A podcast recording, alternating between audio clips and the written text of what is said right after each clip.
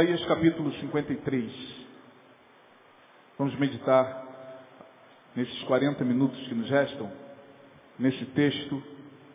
É um dos textos mais conhecidos do livro do profeta Isaías, um dos textos mais conhecidos da Bíblia.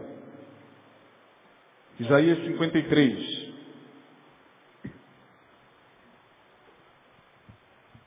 Quero que você acompanhe, por favor, essa leitura.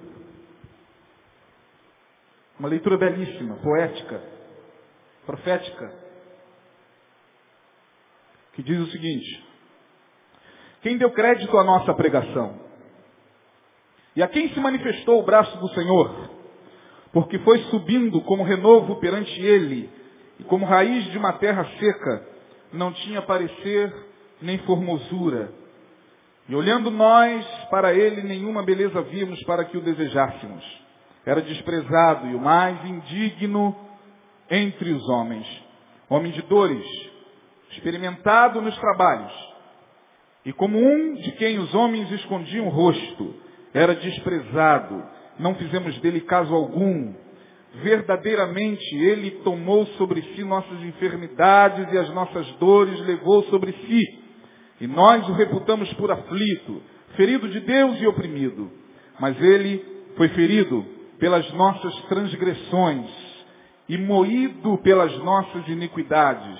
O castigo que nos traz a paz estava sobre ele, e pelas suas pisaduras nós fomos sarados. Todos nós andávamos desgarrados como ovelhas, cada um se desviava pelo seu caminho. Mas o Senhor fez cair sobre ele a iniquidade de nós todos. Ele foi oprimido, mas não abriu a sua boca. Como um cordeiro foi levado ao matadouro e como ovelha muda perante os seus tosqueadores, ele não abriu a sua boca. Amém, irmãos? Senhor, fala-nos do que tu queres falar nesta noite aos nossos corações e permita que entendamos a tua palavra de forma clara, simples, ó Deus, e de modo que venha a nos libertar e a nos edificar. Em nome de Jesus, assim te pedimos. Amém. Esse texto que nós acabamos de ler tem sido considerado como sendo descritivamente profético acerca da vida do Messias. O capítulo 53 é o capítulo no qual nos deparamos com uma profecia acerca do Messias sobretudo do seu sofrimento. Isaías é considerado o profeta messiânico. Foi quem mais falou a respeito do Messias. Foi quem mais profetizou acerca da vida do Messias. Há alguns que consideram a obra de Isaías como sendo o quinto evangelho. Como sendo um evangelho no sentido de apresentar, 600 anos antes do nascimento de Jesus, todas as características do Messias. E no capítulo 53, nós nos deparamos com essa profecia clara, bela, poética, fatídica acerca da vida do Messias. E aí, esse texto nos fala, claro, numa perspectiva salvífica, está falando da salvação, está falando de alguém que seria entregue e moído pelas nossas transgressões. Alguém que, para quem nós olharíamos e não veríamos beleza alguma. Alguém que, como raiz de uma terra seca, imagine uma planta nascendo numa terra seca. Uma planta nascendo em meio ao deserto. Assim Isaías inicia o capítulo 53 dizendo, no verso 2, ele foi subindo, subindo como um renovo perante ele como raiz de uma terra seca, de uma terra árida. Ele chega em um momento de sequidão espiritual. Ele chega em um momento de deserto espiritual. Ele chega em um momento em que a terra estava entenebrecida, como no capítulo 9 do, do livro de Isaías nós vemos. Diz lá o profeta no capítulo 9, a terra estava entenebrecida. Mais uma vez no capítulo 9, Isaías vai dizer, todos nós andávamos desgarrados como ovelhas, caminhando sem destino. Até que um menino nos nasceu, um filho se nos deu, e o principado estava sobre os seus ombros, e o seu nome será maravilhoso, conselheiro, Pai da eternidade e príncipe da paz. E no capítulo 53, além da perspectiva salvífica, esse texto pode ser enxergado também na perspectiva humana. Porque o que nós vemos aqui não é o Jesus glorioso, como apresentado no livro do Apocalipse. No livro do Apocalipse nós vemos o Jesus glorioso, em contraposição a esse Jesus que nos é apresentado no livro de Isaías. Se você pega esse capítulo 53 e tenta fazer uma comparação com aquela visão terrível que João teve no, no, nos capítulos 1 e 2 de, do, do livro do Apocalipse, não dá para acreditar que são a mesma pessoa. Porque lá João está dizendo o seguinte, e olhei para ver quem falava comigo, e vi um ser, cujas características eram as seguintes, seus olhos eram como chamas de fogo, seu cabelo era branco como a lã, os seus pés eram polidos como latão reluzente, e a sua voz era como voz de muitas águas. E aí você fica tentando comparar o que João viu no livro do Apocalipse, o mesmo Jesus com quem ele andara, o mesmo Jesus com quem ele comera, o mesmo Jesus com quem ele brincara, o mesmo Jesus com quem ele jogava a conversa fora altas horas da noite, o mesmo Jesus que dormia, o mesmo Jesus que fazia necessidades físicas como todos nós, agora se apresenta a ele no livro do Apocalipse de uma forma gloriosa. E ele toca em João e diz, não temas, eu sou aquele que fui morto e agora vivo, e eis que estou vivo para todo sempre. Mas quando você sai do livro do Apocalipse e cai no capítulo 53, você vê um Jesus abatido, desfigurado, um homem como outro qualquer que anda numa sociedade sem ser percebido. Alguém que, como muitos alguém que vivem entre nós, caminha. Caminha entre a multidão. Caminha empoeirando seus pés.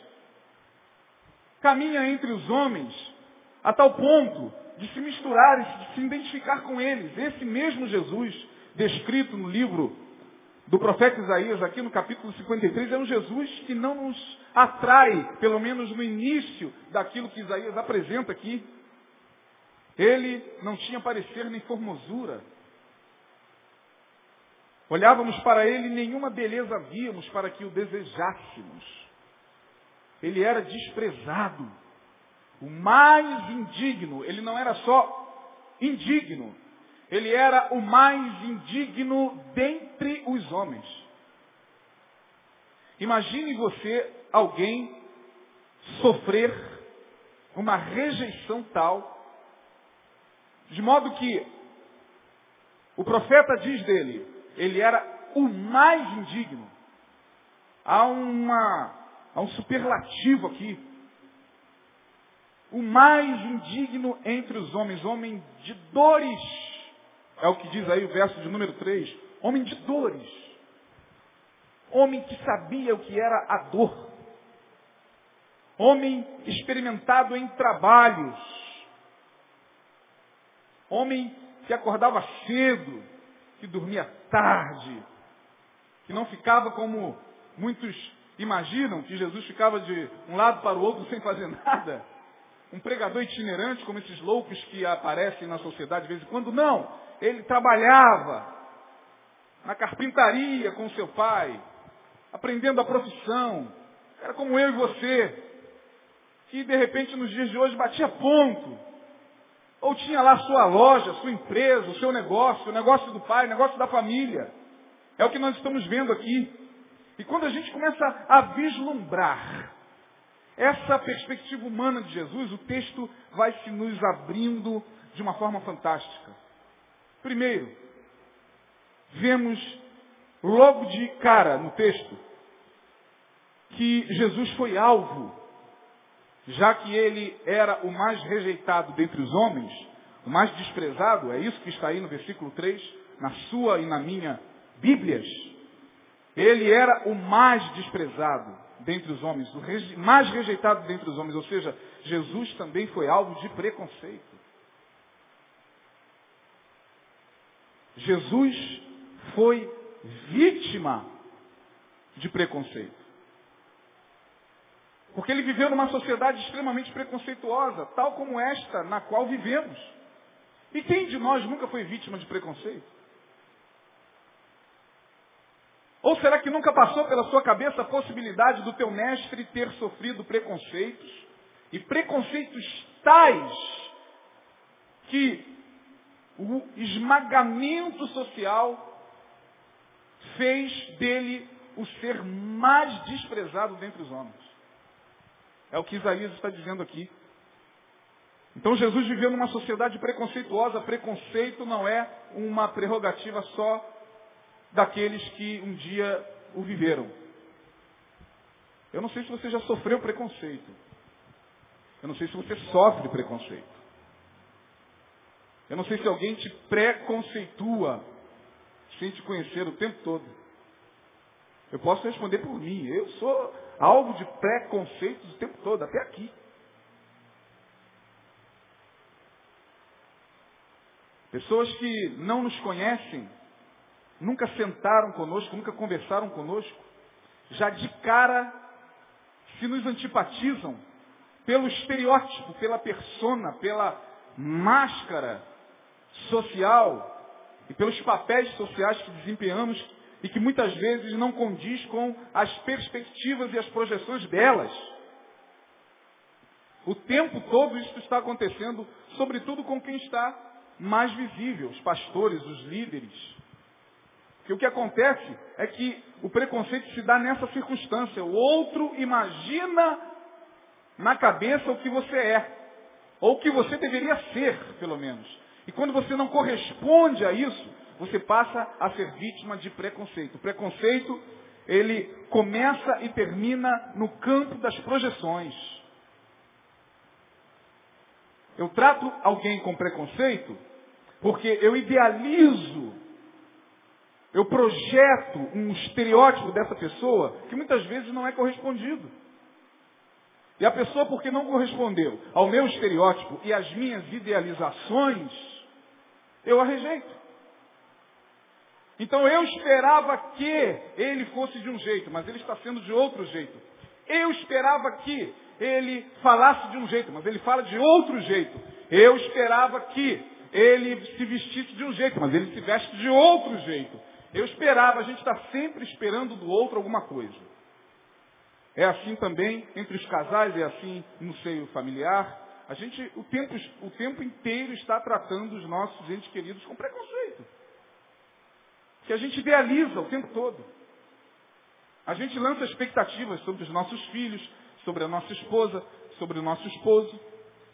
A prova disso é que o tempo todo a gente está se espantando com as pessoas. Meu Deus! Fulano. Oh, eu não esperava. Você nunca ouviu isso? Ah, não. De todo mundo eu esperava isso. Menos ele não. Por ele eu boto a minha mão no fogo. Aí você queima a sua mão e fica com raiva porque queimou a mão. Porque na verdade ninguém pode idealizar ninguém. E a sociedade ela é construída. A base social está exatamente nestas perspectivas que geram preconceito. Você já tratou alguém com preconceito, eu já tratei alguém com preconceito, nós estamos nos preconceituando o tempo inteiro. E não foi diferente com Jesus, esperavam dele alguma coisa, que ele não correspondeu. Os judeus esperavam um líder político, que chegasse em um cavalo alado, quem sabe voando, ou um cavalo normal, que chegasse pelas ruas de Jerusalém e convocasse os judeus à batalha contra o Império Romano. Esta era a expectativa messiânica. E Jesus chega contrariando todos esses princípios idealistas dos judeus. Ele não nasce de acordo com a expectativa messiânica. Ele não fala de acordo com a expectativa messiânica dos judeus. Ele não se relaciona de acordo com as expectativas messiânicas. Jesus contraria e por isso é alvo de preconceito. É alvo de rejeição. E todos nós, inevitavelmente, se não passamos, passaremos por rejeição e preconceito. Isso é natural, irmão. Já era para nós nos termos nos acostumado com isso. Já era para a gente ter amadurecido um pouquinho para entender que quando uma pessoa, muitas vezes, se nos antipatiza a ponto de nos rejeitar, nem sempre foi porque nós fizemos a ela algum mal. Muito pelo contrário. Às vezes nós só fizemos o bem a essa pessoa. E às vezes você está se relacionando com uma pessoa há muito tempo, na sua inocência, sem saber que ela já te rejeitou no coração. Ela só não tem coragem de dizer. Ela só não tem coragem de assumir. Ela só não tem coragem de chegar para você e dizer o seguinte, olha, eu não vou com a tua cara mesmo. Não gosto de você. Ai de nós, se toda a sociedade vivesse na base da sinceridade. Já pensou se Deus agora nos desse a capacidade de ler uma mente do outro? Daqui para lá e de lá para cá. Acabou o culto. Imagina, um lá pensando, caramba, puxa vida, o que, que eu estou fazendo aqui? Eu pensei que o pastor Neuza iria, mas não é ele que está aqui hoje, esse cara chato pra caramba. E agora para levantar e ir embora, eu não tenho coragem. Eu só estou pensando, é, claro que não está acontecendo isso aqui. É uma suposição. O outro lá, mas meu Deus do céu, que coisas é essa? Que roupas estranhas são essas desse pastor? Esquisitos, cara. O outro lá, ah, eu gosto dele, toda vez que ele prega, ele me abençoa. Eu gosto muito dele. Imagina, e de lá para cá também, eu olho e falo, caramba, aquele aí está quase dormindo, eu estou pregando. Aquele lá não está nem aí para o que está sendo falado, aquele lá está andando. Imagina se Deus nos desse a capacidade de ler um o pensamento do outro. Não haveria culto, não haveria confraternização, não haveria família, não haveria casamento. Não haveria relacionamento que suportasse, meu irmão. Por isso você pode ter certeza do seguinte: a, ma a maior bênção que Deus deu ao homem caído foi tirar-lhe a capacidade telepática que ele tinha. Adão tinha essa capacidade. E a queda reduziu 90% e deixou 10%. Isso quando a gente considera gênio. Alguns aqui e acolá, uns certos dotados, manifestam certas capacidades paranormais. E a gente chama de, tem um profeta no nosso meio. Nem sempre, às vezes o cara é um paranormal. Uma vez eu falei isso e o irmão se espantou. Eu falei, irmão, nem sempre, pelo fato de estar na igreja, é profeta do Senhor e é Deus que está falando, não. É porque para a gente tudo que está dentro da igreja é profeta, tudo que está fora da igreja é do diabo. E dei um exemplo para esse irmão com quem eu estava conversando carinhosamente. E disse o seguinte, imagine vocês, se após o culto, antes de você ir para sua casa, você se encontrasse com, com um irmão ali fora, e esse irmão dissesse para você o seguinte, ou então você saísse e caminhasse até a sua casa, e no meio do caminho você encontrasse uma irmãzinha de coque na cabeça e de Bíblia na mão, dizendo o seguinte, quero falar com você, varão. Eu não sei quem você é, não sei de onde você está vindo, mas você vai por esse caminho? Sim, a minha casa fica ali. Então, pega essa rua aqui e não vá por aqui. Eu não sei quem você é, mas entreguei. E aí, aí você automaticamente vai fazer o quê? Você vai pelo caminho que aquela pessoa te disse, porque afinal de contas aquela pessoa estava com uma Bíblia no braço, ela estava com uma, um estereótipo de crente, de vaso do Senhor. E você disse, foi Deus. Agora vamos mudar o contexto. Imagine que você está indo para casa depois do culto e vem alguém na sua direção com uma camisa branca, como a daquele irmão ali escrito: Fora da caridade não há salvação. Esse slogan é de que religião? Falem alto, irmão. Fica com medo não. De quem é esse slogan? Do Espírito. Aí está vindo lá um camarada com a camisa branca, fora da caridade há salvação, Santo Espírito Elias. E ele para por. Desculpe. Não sei porque é, parei aqui. Não te conheço. Mas tem algo dizendo para você mudar o seu percurso hoje. Eu não sei quem você é, não sei, você não, também não me conhece, mas algo está dizendo para que você mude o seu percurso hoje. Faça um outro caminho até a sua residência. Tchau. Como é que você ia reagir? Amarrado, sangue de Jesus tem poder. Que negócio. Mas não é pelo que você ouviu, é pelo, que você viu. Preconceito. Por que, que o anterior disse a mesma coisa e você deu glória a Deus? Foi pelo que ele disse?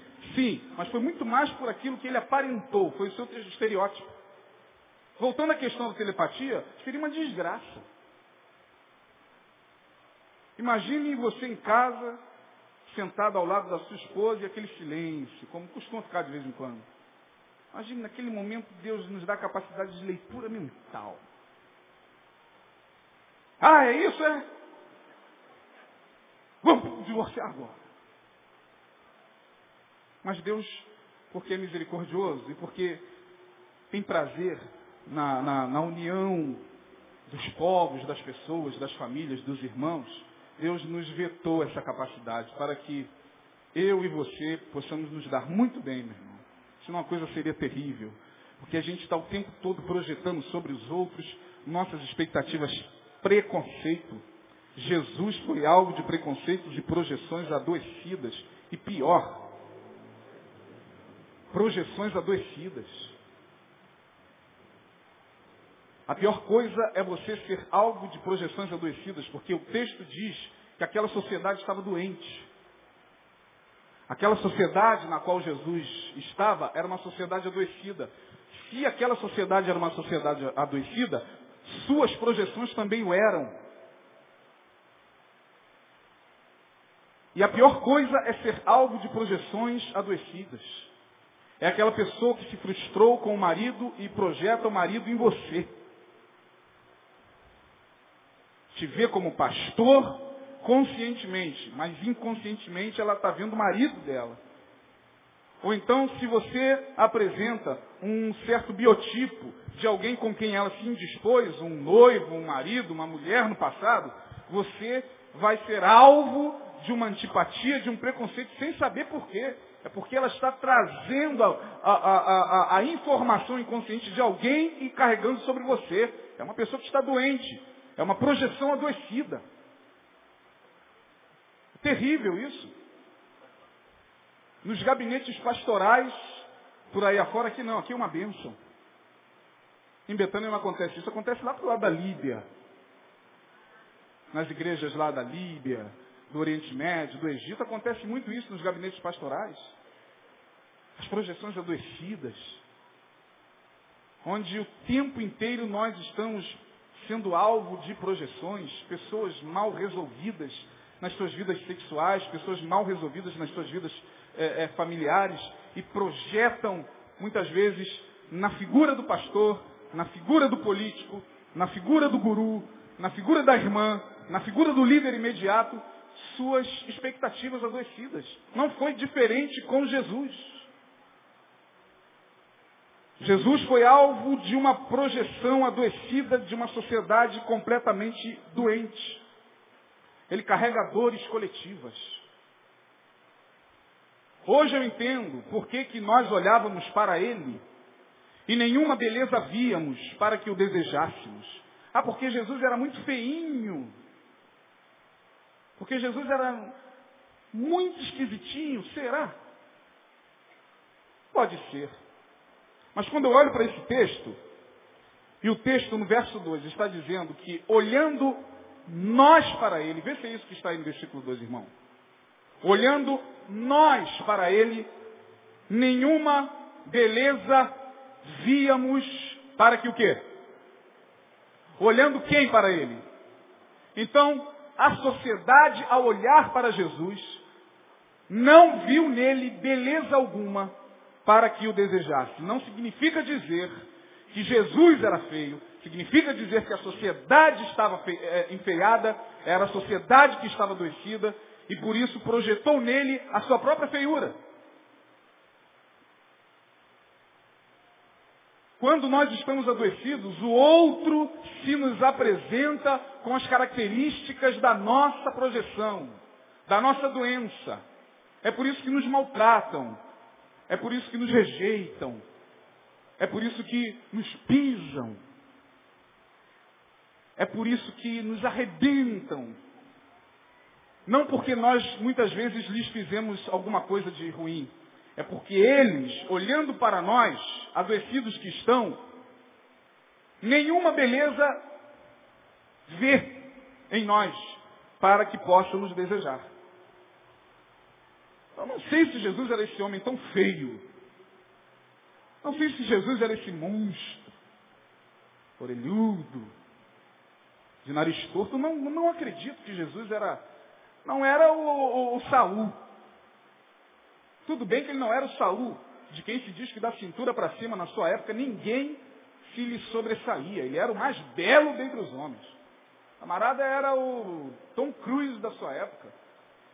Com habilidade de. Oi? Alto. Tinha estatura de um Nefilim, habilidade de Anderson Silva. Rosto de Tom Cruise. E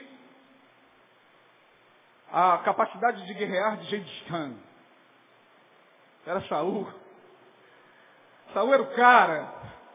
Reunia em si todas as qualidades, diz o texto, da cintura para cima, sobressaía a todos os homens. Tudo bem que Jesus não era assim, mas não era esse homem feio. Feio era a sociedade, ou feia era a sociedade.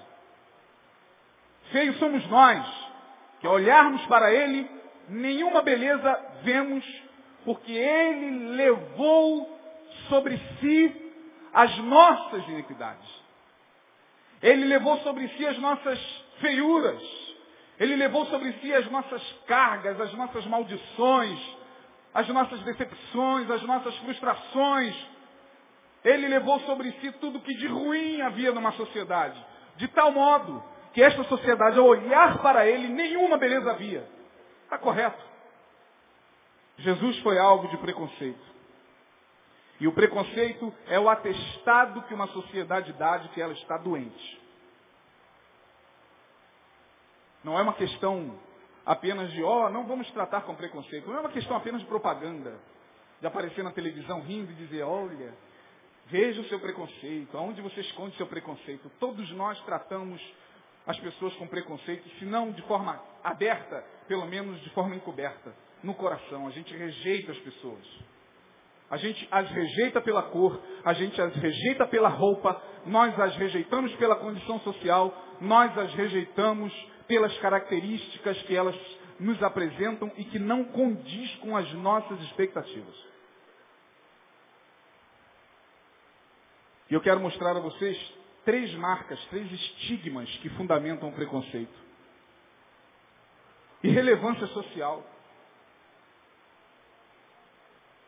Quem deu crédito à nossa pregação? Quem é esse homem que de repente aparece na sociedade dizendo que é o Cristo, dizendo que é o Messias? Quem é esse cara? Nós conhecemos os doutores, nós conhecemos a cúpula, nós conhecemos o sinédrio, nós conhecemos os rabinos, os rabonis, nós conhecemos a todos os que sentam nas cadeiras suntuosas. Conhecemos quem senta na cadeira de Moisés. Nós conhecemos o sumo sacerdote. Esse nós conhecemos. Esse está na mídia. Esse está no cume do estrelato. Agora, quem é esse cara chamado Jesus? O que, que ele está falando? Quem é esse homem? Para que nós tenhamos a sua pregação em estima. Quem é esse cara? Esta era a pergunta feita por aquela sociedade. Que relevância social, afinal de contas, qual é a sua estirpe? De que linhagem ele vem? Não, linhagem de Davi. Ah, não acredito, ele se diz rei.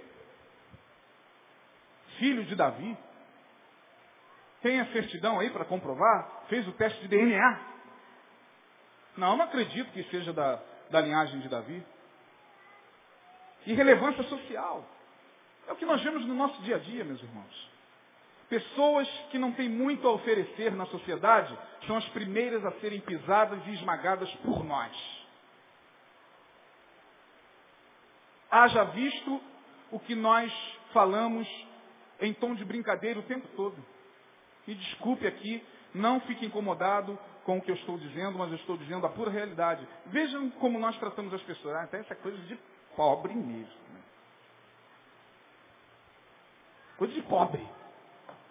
A pobre é uma desgraça. Tinha que ser pobre. Para comer daquele jeito tinha que ser pobre. Para se vestir daquele jeito tinha que ser pobre. Para se comportar daquele jeito tem que ser pobre. Isso é coisa de pobre. Nunca é coisa de rico. Porque o rico sempre come direitinho. O rico nunca trata ninguém mal. O rico está sempre se comportando bem. É sempre o pobre. E muitas vezes a gente traz um recheio a mais. Tem que ser pobre e preto.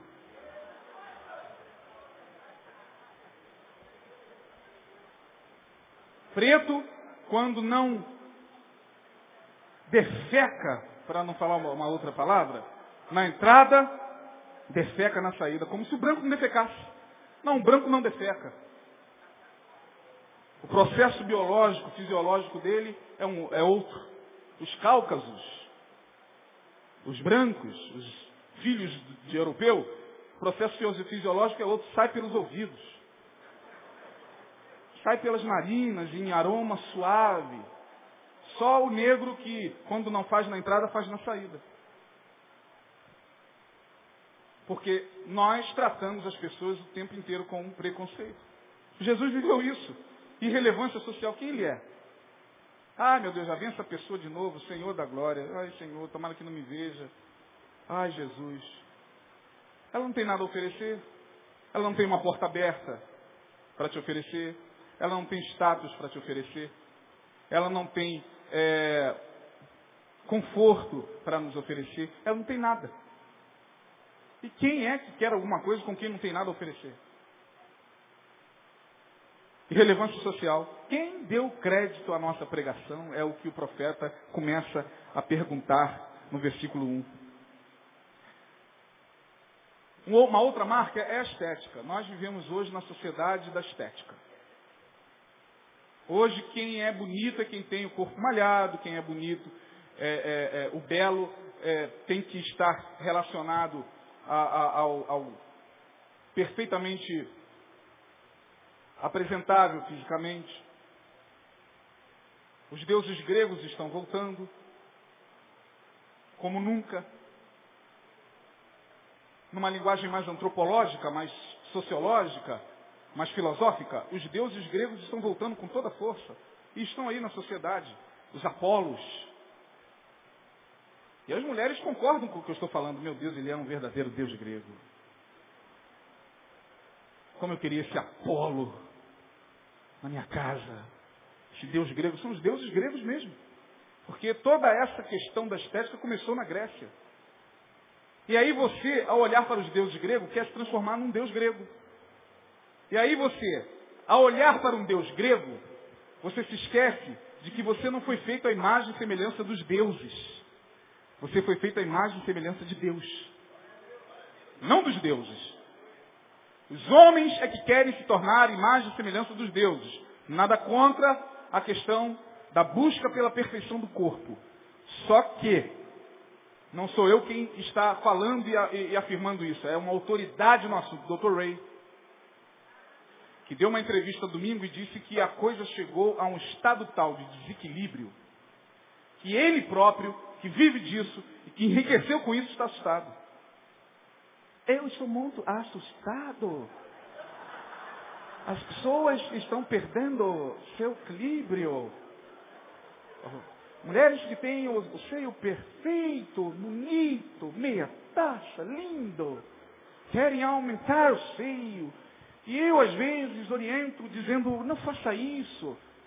Mas a influência da estética hoje chegou a um nível tal que nós não temos mais condição de dizer não para a busca da perfeição física. Nem que para isso a gente tem que se submeter às mais loucas cirurgias. E nem que para isso muitos surtem e injetem nos seus corpos silicone líquido.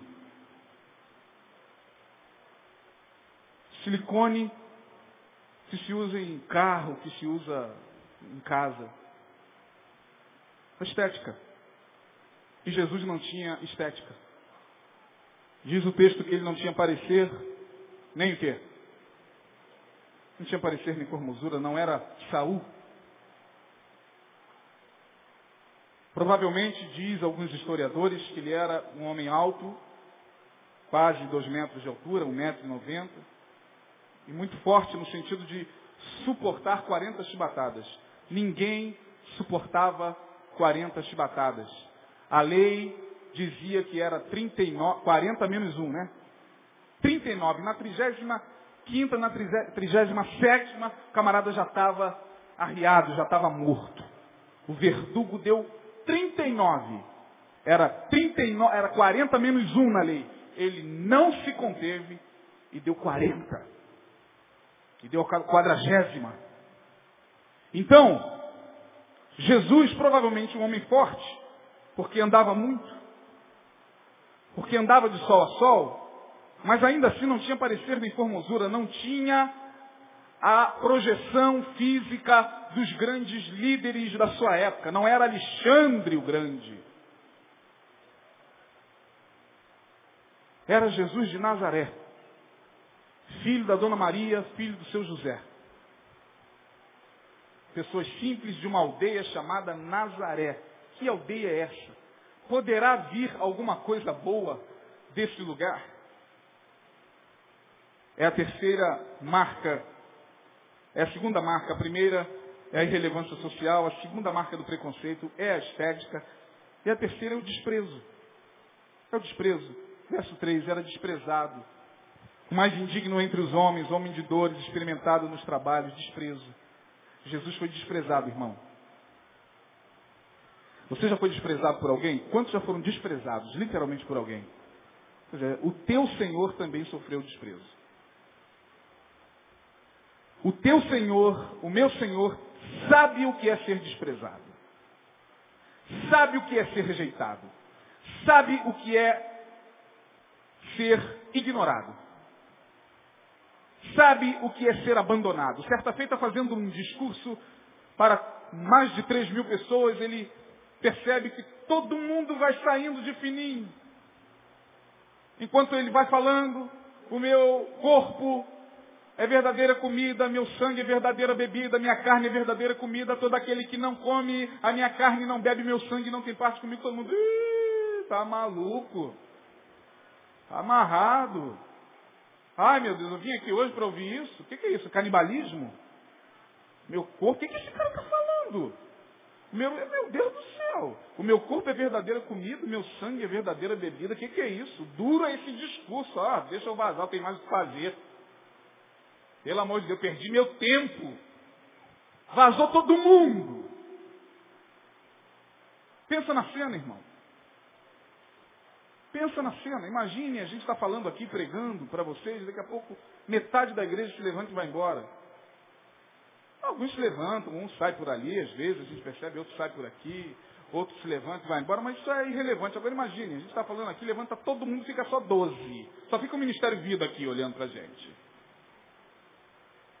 Aqui deu pessoal, foi embora, ninguém aguentou. E vocês? Hã? E vocês não querem ir com eles?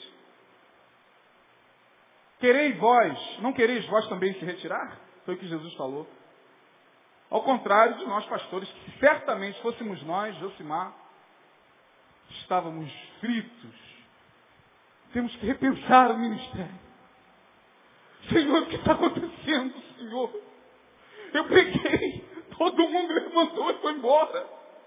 Eu, logo eu, que recebi os aplausos do povo. Oh Senhor, a, a tua unção não está mais sobre mim. Ah, o pastor ia entrar em crise, ia acabar o ministério dele, ia fechar a igreja. Irmão, olha, eu tenho que repensar o meu ministério, que ninguém mais quer me ouvir. Então Jesus vê uma debandada. E vocês querem ir também? Aí aqueles homens olham para ele e dizem, Senhor, para onde iremos nós se só tu tens a palavra de vida eterna? Rejeição, desprezo. Jesus também sofreu a mesma rejeição que você está sofrendo, irmão. Ou que você já sofreu, ou que você poderá sofrer. E aí, caminhando para o fim da mensagem, eu quero dizer o seguinte, existem três classes que estão sofrendo muito na nossa sociedade. Com desprezo. A primeira eu já falei aqui, são os pobres. A segunda são os negros entrando de tabela aí os nordestinos que, que estão sendo caçados por esses demônios chamados skinheads. Esses jovens neonazistas, e esse grupo está crescendo e vai chegar no Rio. É profecia de desgraça, não é lógica. Assim como o crack começou em São Paulo, todo mundo achou que ia ficar lá. Todo mundo achou, não vai chegar aqui não, já está aqui, já está destruindo famílias. Em São Paulo, hoje, os skinheads ou os neonazistas saem pelas madrugadas para matar negros, homossexuais, nordestinos, prostitutas. Para fazer a, a, a eugenia, a purificação da raça. Somos os continuadores da ideologia hitleriana. Hitler não morreu. Ai, Hitler! E a gente todos os dias se depara com negros, pobres, nordestinos, que a gente costuma fazer muitas piadas com eles, né? É Paraíba. O meu sogro foi Paraíba, meu irmão. Pô, pera lá, meu sogro foi um, homem de muita fibra e ajudou a construir Brasília.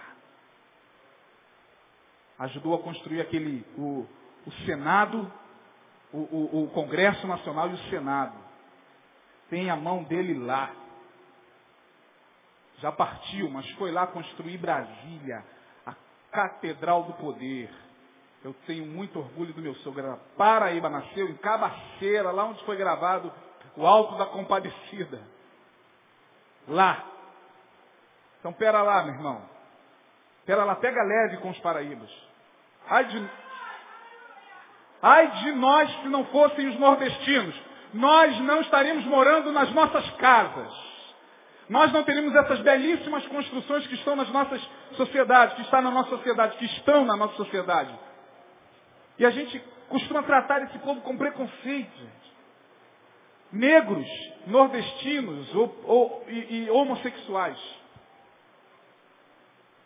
Que hoje estão sofrendo muito com o desprezo, principalmente daqueles que se dizem de Deus. Ou você pensa que um homossexual se sente à vontade em qualquer igreja evangélica? Aqui chegam muitos deles. Muitos que nós identificamos e muitos que não. Dia desses, num domingo desses, eu até comentei com o Neil, eu estava ali sentado, chegaram dois. Vieram, e eram homossexuais, eu sabia que era. Ao chegarem ali, pediram ao introdutor para ver se havia um lugar para sentar. Sentaram separados um do outro e assistiram o culto até o final. Respeitando o ambiente. Eu achei aquilo nobre. O problema não é o homossexual, gente. O problema é o homossexualismo. Com o homossexual, Deus trata. Com o homossexualismo, sabe qual é o problema? A, a diferença do homossexual para o homossexualismo é porque o homossexual é a pessoa, o homossexualismo é a ideologia. É o cara que chega, por exemplo, quer sentar ali e ficar se beijando na frente de todo mundo. Isso é homossexualismo.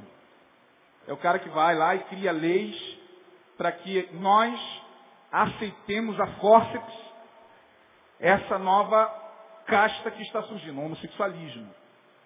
É o cara que quer meter eu e você na cadeia porque a gente simplesmente diz que não aceita o fato é, é, é, deles se beijarem ou se agarrarem na frente das nossas famílias. Ele vai lá e quer meter você na cadeia. Isso é homossexualismo. Tudo que é ismo é uma desgraça. É homossexualismo, é farisaísmo, cristianismo.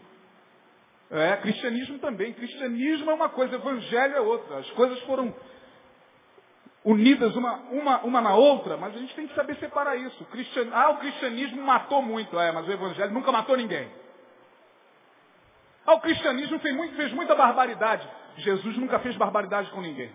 O evangelho sempre trouxe vida. O cristianismo pode ter matado, pode ter lançado gente na fogueira. A gente tem que saber separar isso. Todo ismo é ideologia. Cuidado, irmão, com ismo. Então esse tipo de gente é, é, é sofre preconceito. Mas Jesus também sofreu. Se há algum homossexual presente aqui, fique tranquilo, meu irmão. Deus está tratando com você. Se você está aqui ouvindo a palavra e tem vindo aqui, é porque Deus te ama. E aqui você é bem-vindo. Pode chegar, sentar e assistir a palavra. Não por força nem por violência, diz a palavra, mas sim pelo meu espírito, diz o Senhor. E quem convence o homem do pecado, da justiça, do juízo é o Espírito Santo, não sou eu. Ou a gente crê na palavra, então vamos parar com essa palhaçada e ir embora todo mundo viver a nossa vida, irmão. Porque na hora da gente colocar a palavra em prática, a gente não coloca. Terminando. Jesus viveu tudo isso. Preconceito, foi desprezado, mais indigno dentre os homens, não fizeram dele caso algum, mas Jesus nunca se tornou um complexado.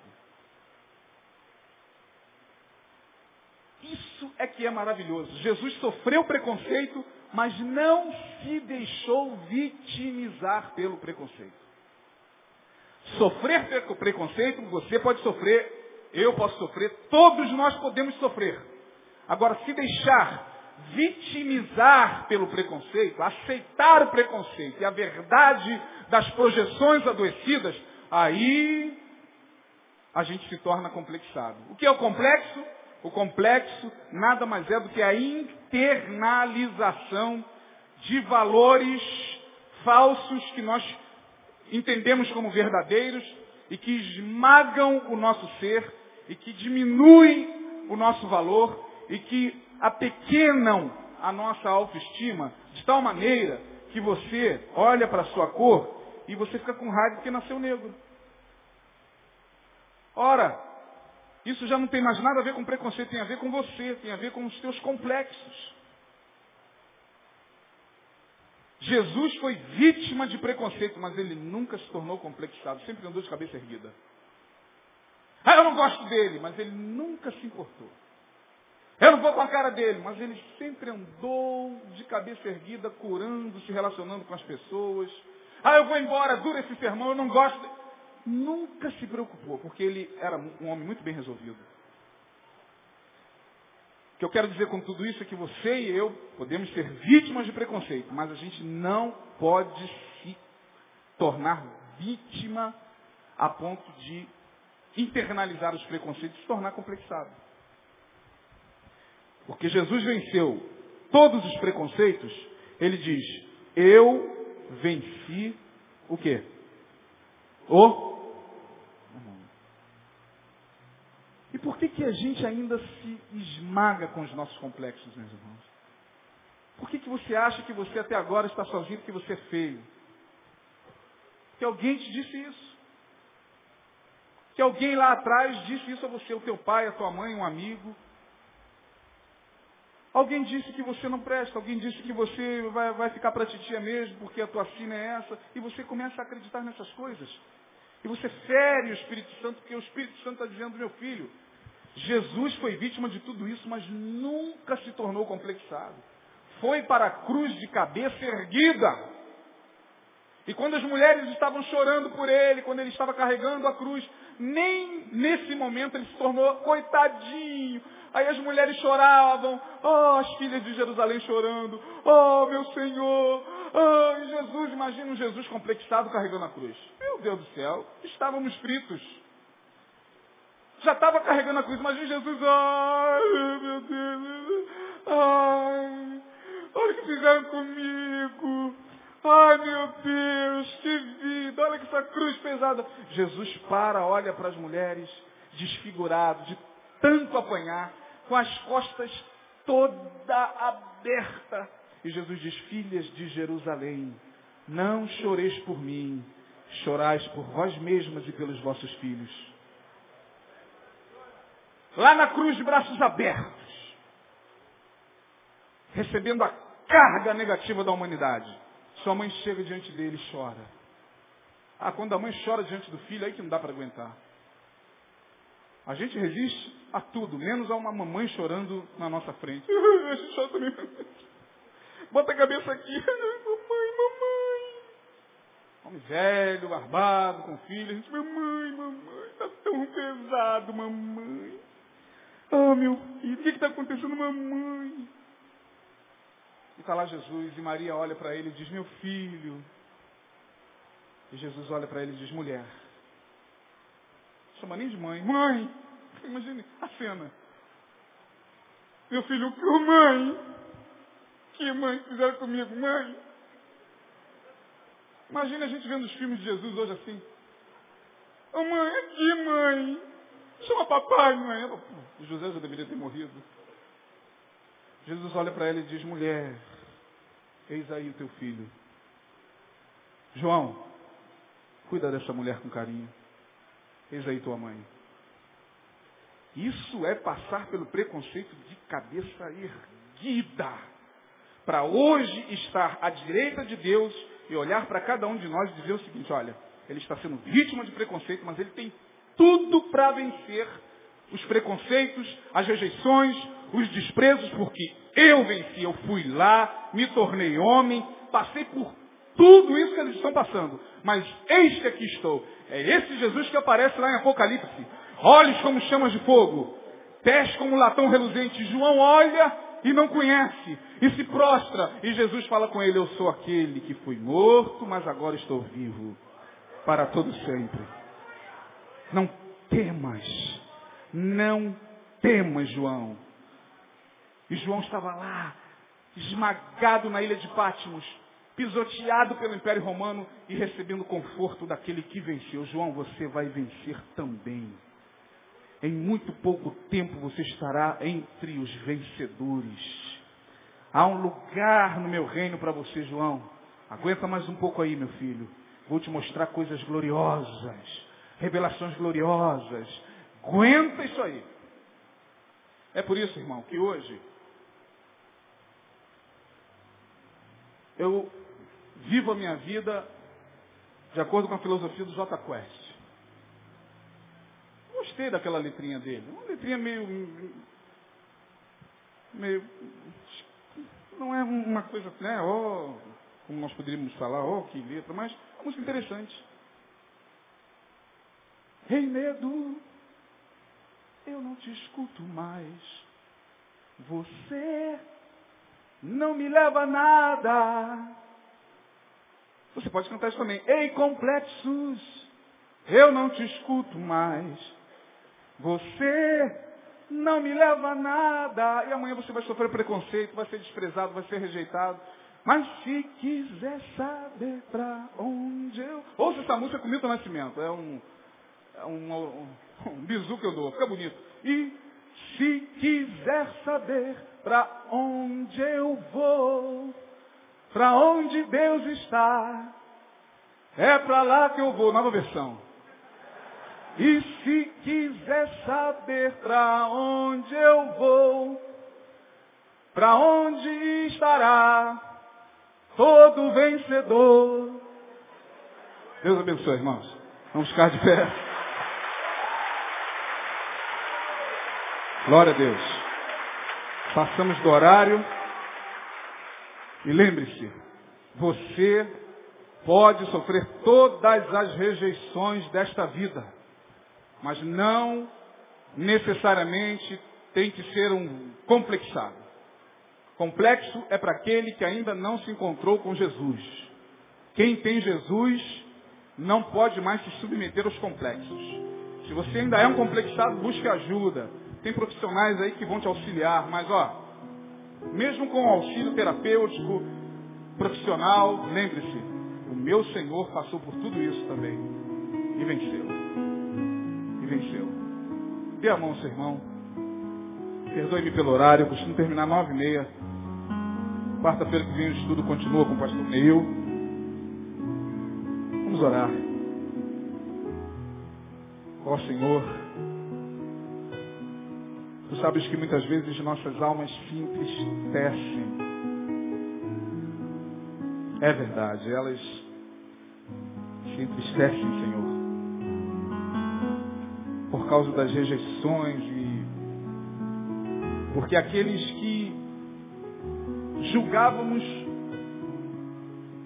poder se relacionar tão bem, viram para nós seus rostos pelo simples fato de não correspondermos às suas expectativas.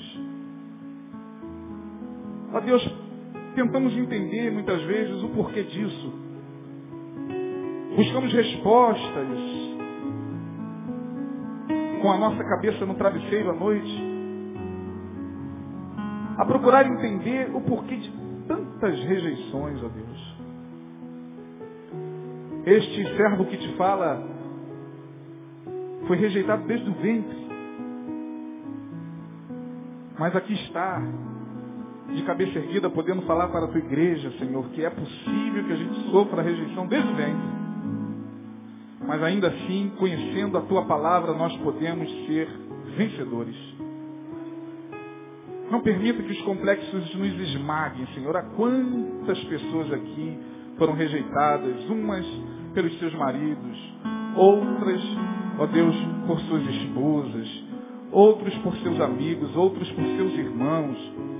Ó Deus, quantas pessoas nós também rejeitamos sem nos apercebermos, ó Deus, do pecado que estamos cometendo. Tem misericórdia de nós. Ó Deus, abre o nosso entendimento para que não venhamos a ferir nosso semelhante com aquilo que a tua palavra chama de chocarrices, que são brincadeiras de mau gosto, Senhor. E que muitas vezes ferem, Ó Deus, tem misericórdia. Tu sabes que tem crescido no nosso meio, sobretudo nos ambientes escolares, o bullying. Que é essa prática perversa de acuar, ó Deus, as pessoas por causa da sua, do, do seu biotipo, por causa da sua cor, por causa da sua introversão. Ó Deus, que cenas têm chegado a nós todos os dias de bullying nas escolas, de crianças que sofrem a maldade que já se instala no coração de outras crianças. Senhor, tem misericórdia. Eu te peço que o teu poder haja de tal maneira que todos conheçam a tua palavra, se libertem em ti de seus complexos. Tu nos fizeste como nós somos. E a busca, Senhor, da saúde, a busca, Senhor, do bem-estar físico, o praticar dos exercícios, ó Deus, a não conformação com aspectos, ó Deus, físicos e biológicos que nos incomodam, como gordurinhas aqui e outras ali, ainda assim não pode se tornar extremado a tal ponto de nós nos vitimizarmos diante das pessoas. Oh Deus, que seja apenas para a nossa saúde, que seja apenas para o nosso bem-estar, para a nossa autoestima, e não para darmos uma resposta para a sociedade. Eu te peço que seja assim na vida de todos nós. Amanhã poderemos sofrer o preconceito, a rejeição, a, poderemos, ó Deus, ser tratados com irrelevância, mas nós temos a certeza de que Tu estás conosco e mais importa, ó Deus, o que Tu pensas de nós do que os outros pensam. Leva-nos em paz. E obrigado ó Deus, pela tua palavra e por aqueles que, de alguma forma, Senhor, a receberam e a internalizaram em seus corações. Obrigado, ó Deus, por este dia, dar-nos um restante de semana na tua presença. Em nome de Jesus, o nosso Senhor, o que venceu. E a direita do Pai está intercedendo por todos. Em nome dele, nós oramos. Em nome dele, nós agradecemos. Amém. Deus abençoe. Tenha uma semana abençoada, um final de semana abençoado.